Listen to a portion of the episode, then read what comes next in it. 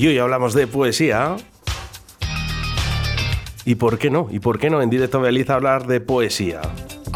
Para ello, Jorge M. Molinero está aquí con nosotros. Buenos días, Jorge. Buenos días, Oscar. Encantado de estar aquí. Igualmente, ¿cómo estás? Bien, bien. Estamos bien. Bueno, tenemos que decir que eres un oyente más o menos habitual, ¿no? Que vas con el coche y escuchas Radio 4G. Sí, sí, es el que me ameniza los trayectos de ida y vuelta al trabajo al mediodía. Y nos enviaste un mensaje al 681072297. Oye, mira, que he escrito un libro de poesías. Eh, y yo qué he dicho, te llamo. Pues me llamas y la verdad es que te honra sobre todo la curiosidad, ¿no? Que no es algo que, que abunde mucho, que has tenido curiosidad de a ver quién es este loco que manda un, mensaje. ¿Y por qué poesía, Jorge? Pues eh, no creo que se pueda elegir. Al final es lo que me llamó. Y luego también soy bastante vago, entonces escribir una novela supone una algo más estajanovista de ponerte horarios y, y yo no valgo para eso. Entonces poesía. más bien cortito, ¿no? Sí, ahora hago una poesía que tiene más trabajo detrás, pero no, es, no requiere ese ponerse día a día un horario para, para escribir. ¿Cuándo, ¿Cuándo, te iniciaste? Porque desde muy pequeño yo dirías, me apetece hacer poesía. No, yo creo que, por ejemplo, en el colegio y en el instituto te quitan las ganas de, de, leer, sobre todo, ¿no? Muchas veces, sobre todo cuando yo era pequeño. Y yo iba a la biblioteca y porque mi padre leía mucho, pero no, no encontraba yo algo que me, que me motivara. Y con esto de Internet, la época de los blogs, pues eh, había como un circuito de gente que escribía poesía y me empecé a, a picar y sobre todo la curiosidad de, de, descubrir autores y autoras nuevas que, que, sí que me gustaban, que hablaban de lo, de lo que a mí me interesaba. Podemos decir que, que, la poesía, aquí en Valladolid, ¿eh? sois minoritarios, pero es verdad, os concentráis muy bien en, en ciertos puntos. Sí, claro, somos, somos muy poquitos y bueno, ahora está un poco en auge. Y yo creé con un amigo que se llama Rufino Sánchez unas jam de poesía que se llamaban Susurros a pleno pulmón, donde nos juntábamos, para, porque nadie nos hacía caso, ¿no? y nos juntábamos en el bar La Curva y, y leíamos nuestras cositas, nos aplaudíamos mucho y también fue un lugar donde aprender y conocer y compartir. Mira, quiero que escuches esto.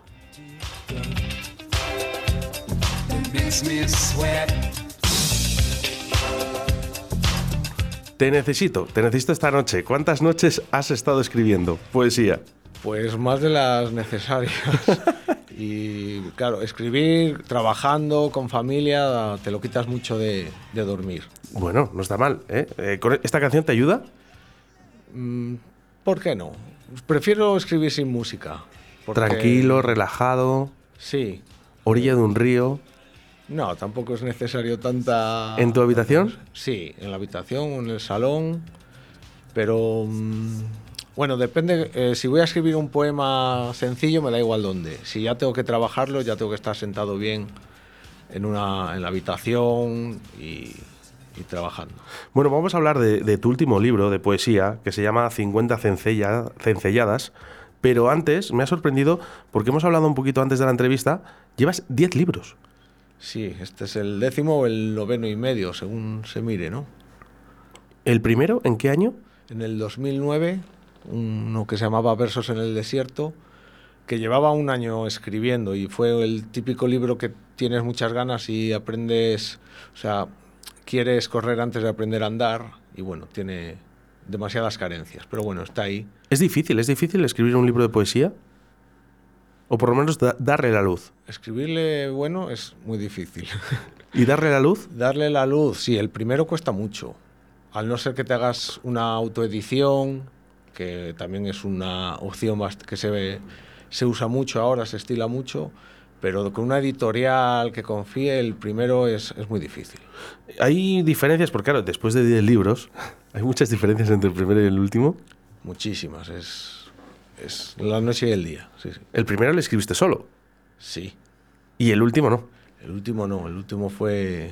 ¿Estás con Carlos de la Cruz? Con Carlos de la Cruz, un amigo arandino, y nos ayudamos, teníamos una crisis creativa y nos ayudamos el uno al otro a, a, hilar poemas, digamos. ¿Os ayudó el confinamiento? No, no, esto fue escrito des- después. El confinamiento, por lo que es- he hablado, eh, ha debido ser bastante mm, flojo en cuanto a creatividad. Porque al no tener vivencia, tienes mucho tiempo, pero no tienes vivencias y no tienes la cabeza. Tu cabeza está un poco bloqueada, ¿no? Quizás, Claro. ¿no? Porque realmente dices, jo, y ahora ponerme a escribir y, y cuesta un poquito, más. Sí, sí, tienes razón en ese aspecto. sí. Eh, pero vos- vosotros habéis hecho, ¿cómo lo habéis hecho? ¿Por videoconferencias? ¿Os habéis llamado por teléfono? No, era por correo electrónico. ¿Por correos electrónicos? electrónico. a la- Era- a la antigua gusano. Es algo epistolar, sí. ¿no? Ahora mismo se lo dices a un chaval de 15 años y se, se está riendo de ti. Sí, hace- Porque dice, hace- oye, pero ¿qué, ¿correo electrónico qué es eso? sí que no lo usan los chavales, esto- eso ya. No. No, está muy moderno. Vale, tenemos una edad que se va. Yo creo que. ya fíjate que hasta el WhatsApp, yo creo que para ellos es antiguo. Sí. Pero no, no, está bien, ¿no? Entonces, eh, eh, tú le enviabas tu poesía por correo electrónico, él la recibía, la leía, ¿no? Sí. Te daba el ok.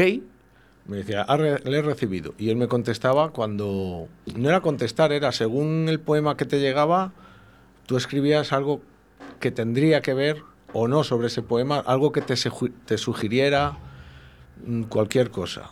Y, y lo volvías a mandar. Lo que pasa es que Carlos es muy anárquico y a lo mejor me mandaba cuatro o cinco a la vez. Madre mía. Pero bueno, Y en, plan de corrección, o sea, vamos a decir, eh, ¿tú le corregías a él o directamente ya se daba el ok?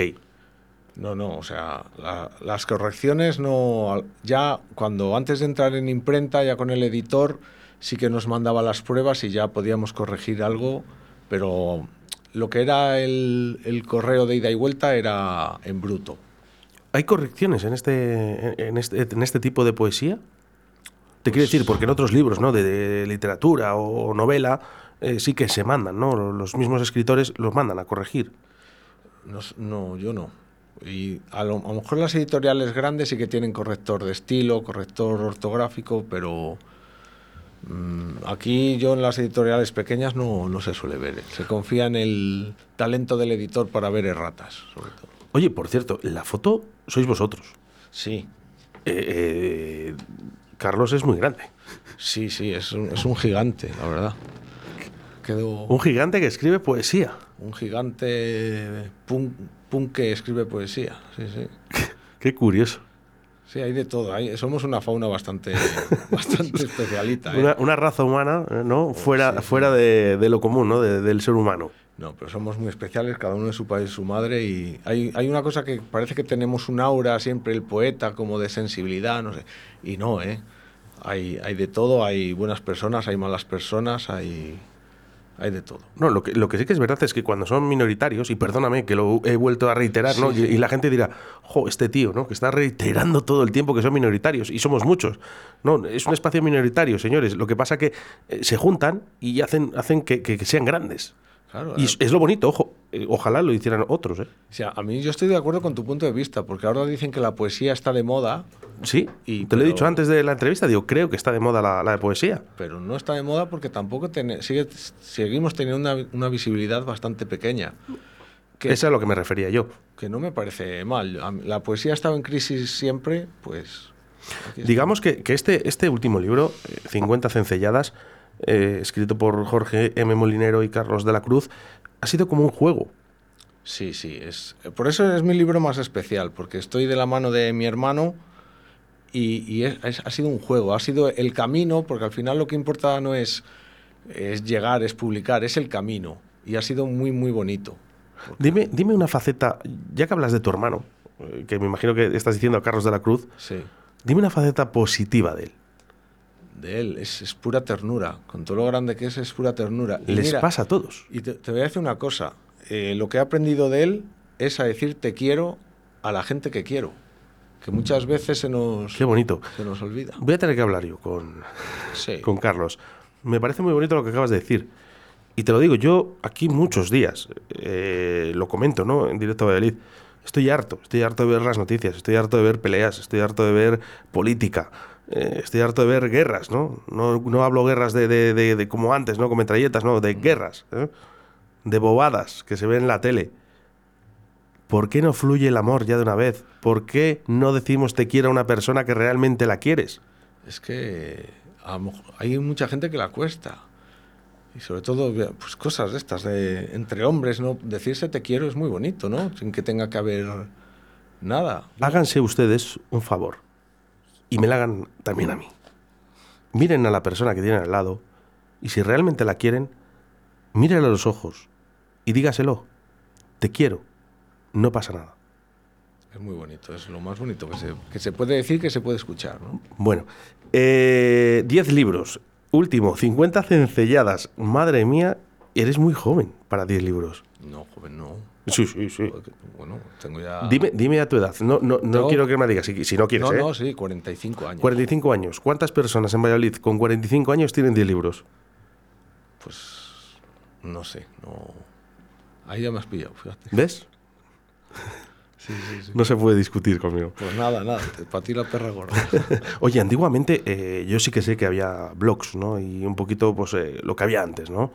Eh, ciertas páginas, ¿no? En las que sí que había poesía, ¿no? Intercambiabais. La gente, pues, opinaba, ¿no? Daba su poesía, el otro la recibía, la leía, ¿no? Y entre vosotros, pues, tenéis ahí... Bueno, Internet ha hecho mucho daño para muchas cosas, pero también ha favorecido otras, ¿no? Como pueden ser este, este tipo de cosas. Sí, sí, claro. Los blogs eran maravillosos porque la gente eh, se interactuaba mucho, pero dando tu opinión. Y ahora eh, llegó Facebook y fue. Te ponían me gusta o no me gusta. ¿eh? y ya se acabó esa interacción. Y.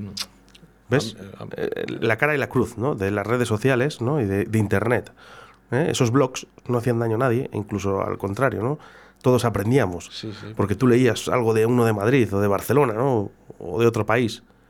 Y te, te- te crecías, ¿no? Te, te alimentabas. Sí, sí. Que al igual que hicieron contigo, cuando tú escribías en los blogs, que supongo que claro. escribirías. Sí, sí, pero claro. ¿Te acuerdas de alguno? Un blog, uf, pues así por nombres no, pero de muchos poetas que conocí de allí, de los que he aprendido, pues eh, tenía un, había un blog de uno que se llama David González, que es, es mítico en la poesía española y era muy accesible y te daba muchos consejos y de esa gente es donde se aprendía. Yo no sé si te acuerdas, que, que tienes, tienes edad para, para poder acordarte, de ese famoso retecal, ¿no? Que había un teclado, ¿no? Con la televisión, ¿no? En el que podíamos chatear. No, yo ahí no, no, Bueno, no soy- lo conocí. Pues soy más joven que tú, ¿eh? Pero, pero yo sí, sí lo conocí, ¿no? Era un teclado, ¿no? Una televisión, ¿no? Y ahí ya se hacía poesía. ¿Mm? Y era muy bonito, porque había canales, ¿no? Solo exclusivamente para ellos. Claro, claro. Sí, siempre ha estado ahí la poesía. Lo que pasa es que no, no sale a flote. ¿Qué le falta? No, no creo que le falte nada. Si, si estamos bien como estamos, ¿sabes? Que tampoco. Si fuera de masas, yo creo que se prostituiría mucho. De hecho, ahora se vende mucha poesía. Una clase de poesía muy joven, muy nueva, muy fresca, muy un poco Mr. Wonderful también. Y, y tiene ventas enormes. Muchos cantautores, muchos raperos están sacando sus Hasta Bumburi ha sacado un libro de, de poesía. Qué bueno. Aquí se apuntan todos al carro. Sí, sí. Está no de sé. moda, te lo he dicho. Al final va a estar de moda. Al final vas a tener razón. Oye, eh, yo recuerdo uno de mis bares preferidos, que es Gondomatic, que ellos hacían eh, esas poesías, ¿no? Dejaban que entrara, que entrara la gente, ¿no? Y que, que ella, ellos contaran su poesía al público.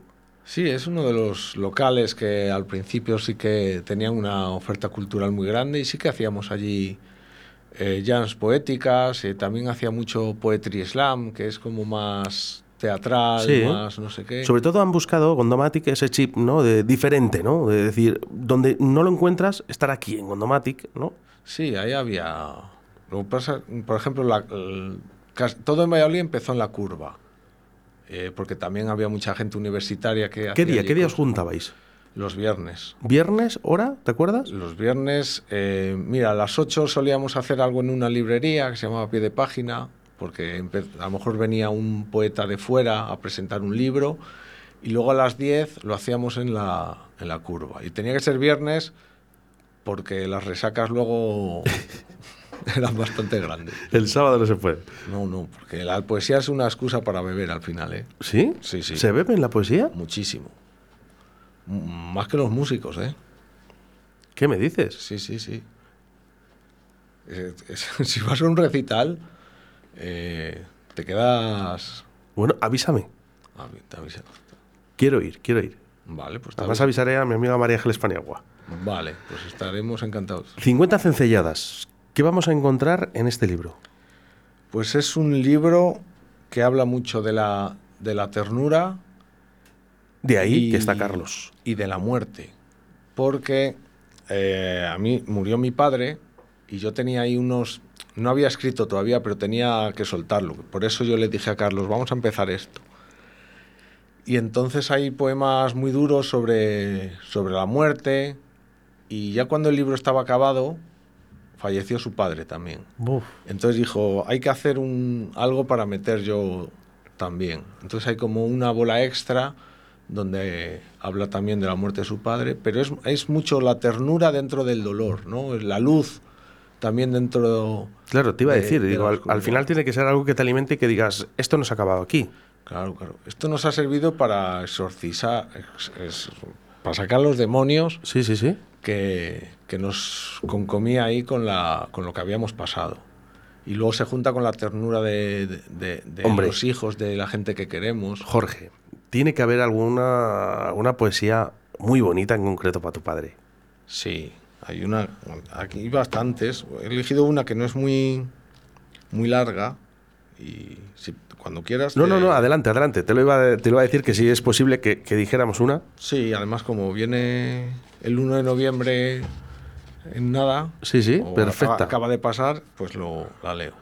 Poesía de Jorge Memolinero de 50 cencelladas en radio 4G. Calaverita de azúcar, buñuelo, de viento relleno de ausencia y cenizas, me niego a resumir en centímetros cúbicos tu vida. ¿Cómo contarte sin la estupidez de las fechas, de los datos inanes conjugados en charcos?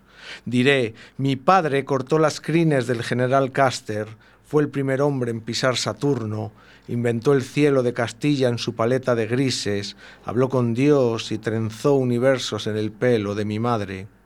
Conjugó en silencio el verbo amar. Me explicaba la salida y meta de la sangre en el corazón y canelones los días señalados. Que mi padre era un gigante con complejo de molino, siempre las palabras exactas en su caja de herramientas. Cómo contarte y obviar el polvo, la urna, los ojos cerrados, la encía que dejó de morder. Cómo contarte, padre, sin nombrar a Dios. Bravo. Qué contento tiene que estar tu padre arriba.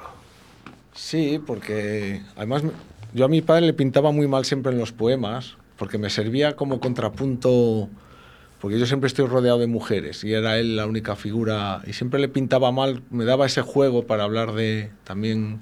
¿Te vas bien con él? Sí, sí, muy bien, muy bien. Y yo le admiraba también. Y entonces, por fin aquí creo que saldo la deuda y sale como era realmente, que era un gran hombre. Si te está escuchando en estos momentos, ¿eh? está muy orgulloso de ti.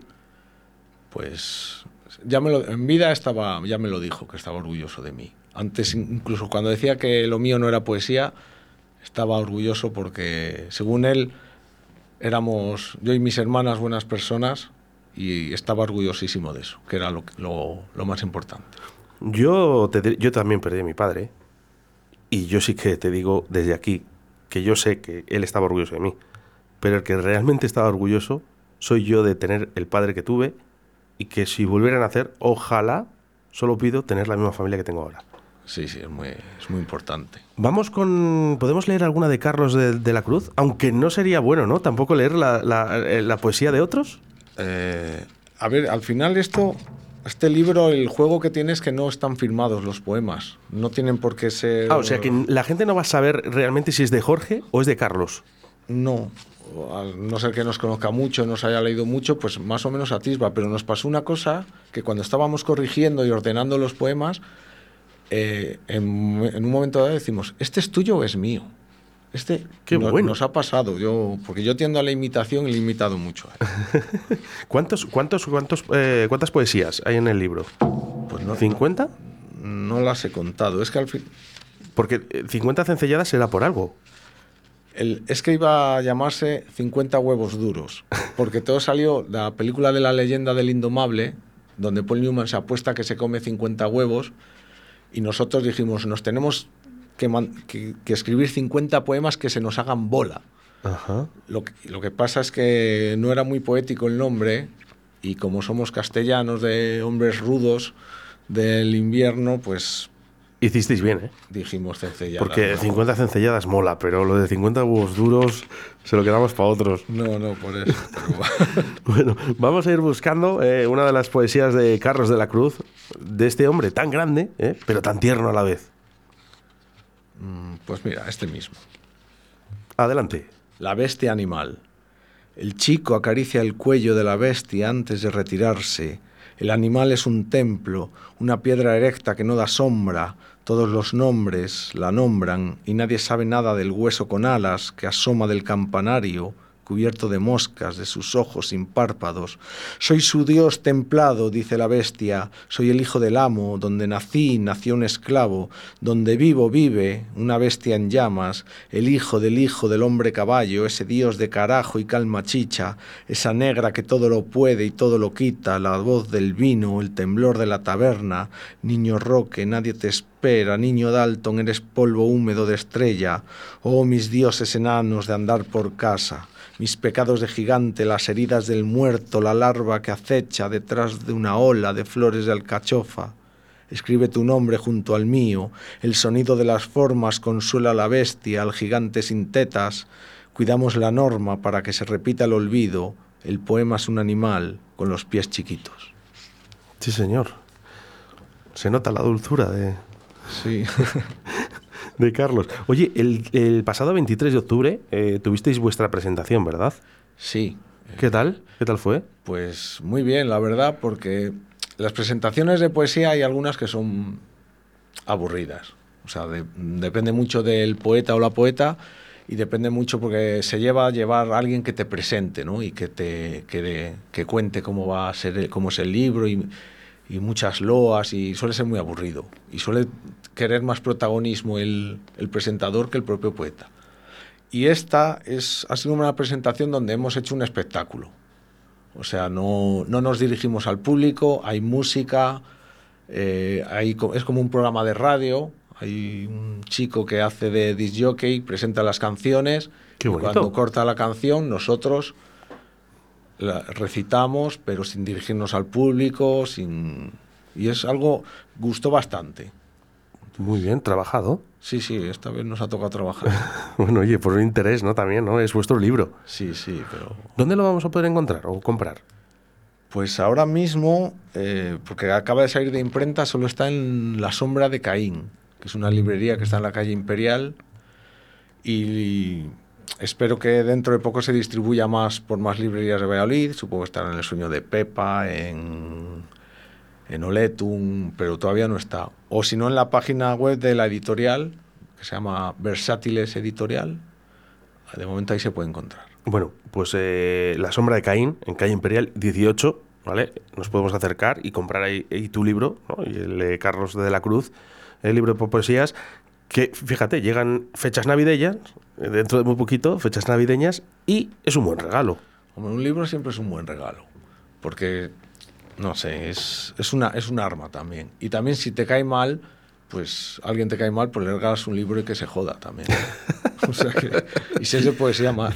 Dices, oye, mira, eh, te guste o no, le vas a leer, ¿eh? que además es de, de mi amigo Jorge M. Molinero, fíjate. Todos teníamos de pequeños un tío pesado que regalaba libros, ¿no? Que decíamos, y el balón, ¿no? Este no quiero que... un libro. Pues hay- tenemos que ser todos el tío pesado que regala libros. Bueno, no sé si este, ¿eh? este sería una opción, ¿eh? pero si no es este, será otro. ¿eh? Regalen libros estas navidades, está muy bien. ¿eh? Jorge M. Molinero, con 50 cencelladas en Radio 4G. Un millón de gracias y mucha suerte. Muchas gracias por, por ser tan, tan agradable y por tu compromiso con toda la cultura de Valladolid. Gracias. Hasta luego.